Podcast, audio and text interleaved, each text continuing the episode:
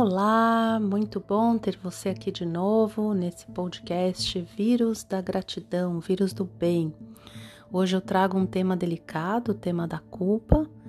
E uau, o que, que tem a ver culpa com gratidão? A gente pensa que gratidão só vai trazer temas deliciosos. E na verdade, sim, a gratidão ela quando acontece no nosso corpo, nas nossas emoções, no nosso pensamento, ela preenche como se cada célula nossa fosse preenchida por uma emoção, uma sensação corpórea de muito bem-estar, até de transbordamento. Às vezes a gente chega até a chorar quando a gente sente gratidão. Quando é uma gratidão muito profunda, a gente chora de emoção, se emociona realmente.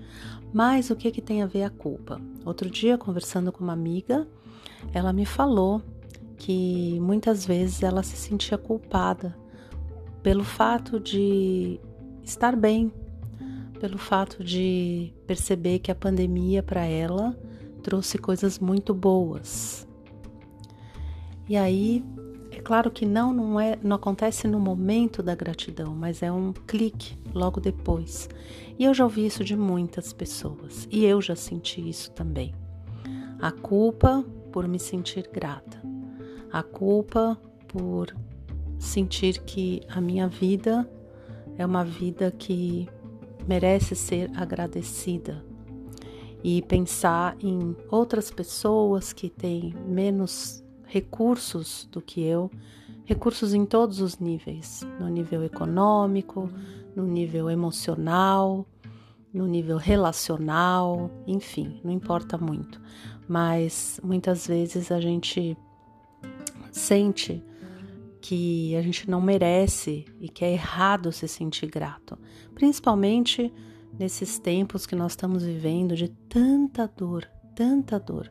E eu me conecto muito com todas essas dores e eu quero resolver as dores do mundo, como muita gente quer.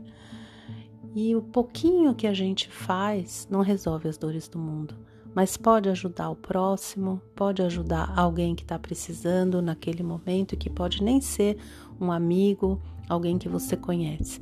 Esse vírus da gratidão, esse próprio podcast, nasceu para isso, no momento em que eu queria fazer alguma coisa que estivesse ao meu alcance, que tivesse a ver comigo, porque cada pessoa tem coisas a fazer que estão ao seu alcance.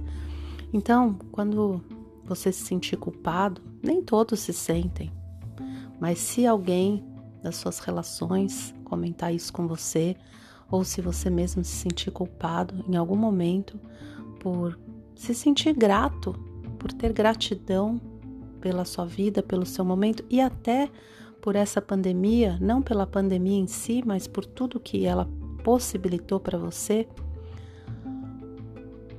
procure pensar que a culpa é um sentimento natural, é uma emoção que vem para todo mundo, ela é do ser humano, ela tá aí para ser vivida como como a raiva, como a dor, como a tristeza, porém ela nos paralisa, ela nos impede muitas vezes de ir para um estado de bem-estar, de felicidade, porque a gente se bloqueia achando que a gente não merece.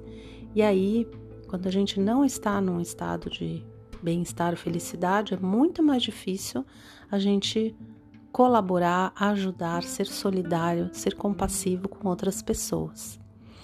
Então, por mais que em alguns momentos a gente sinta culpa por estar grato, é, a gente sinta que não merece, ou que a gente veja a pessoa sofrendo e sinta culpa porque nós não estamos no lugar dessas pessoas,